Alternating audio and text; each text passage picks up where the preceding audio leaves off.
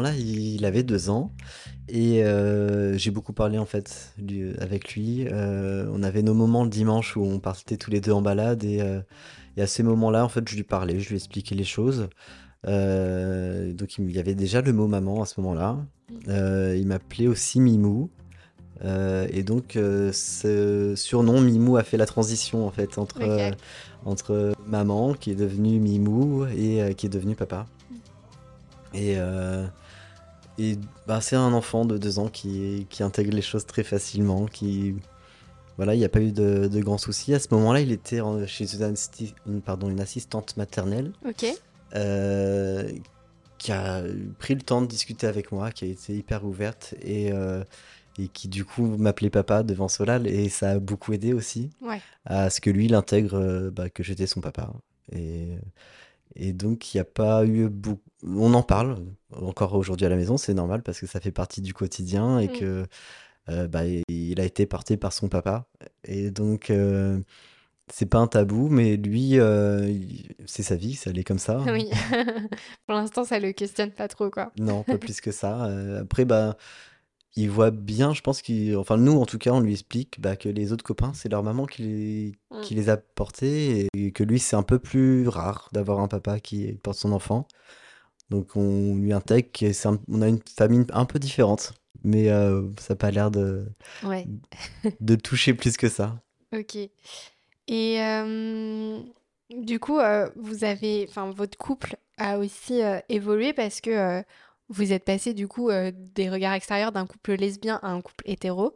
Est-ce que tu as vu un changement de, de perception dans la, dans la société euh, entre voilà, être euh. perçu en tant que deux femmes ou être perçu en tant qu'un homme et une femme? Bah Déjà, on peut se tenir la main dans la rue. Ouais. Et ça, ça fait bizarre. bah oui, parce que quand tu es un couple lesbien, tu fais attention. Dans, quand tu es dans la rue, à, tes gestes, même à tes mots.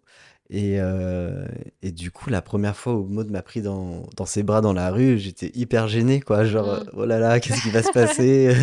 Et euh, oui, ce, ce regard, euh, il, il, ben, en fait, je, je le vois au quotidien, quoi. C'est c'est bah, les stéréotypes que j'ai vécus depuis, depuis l'adolescence. En fait, je les ai plus.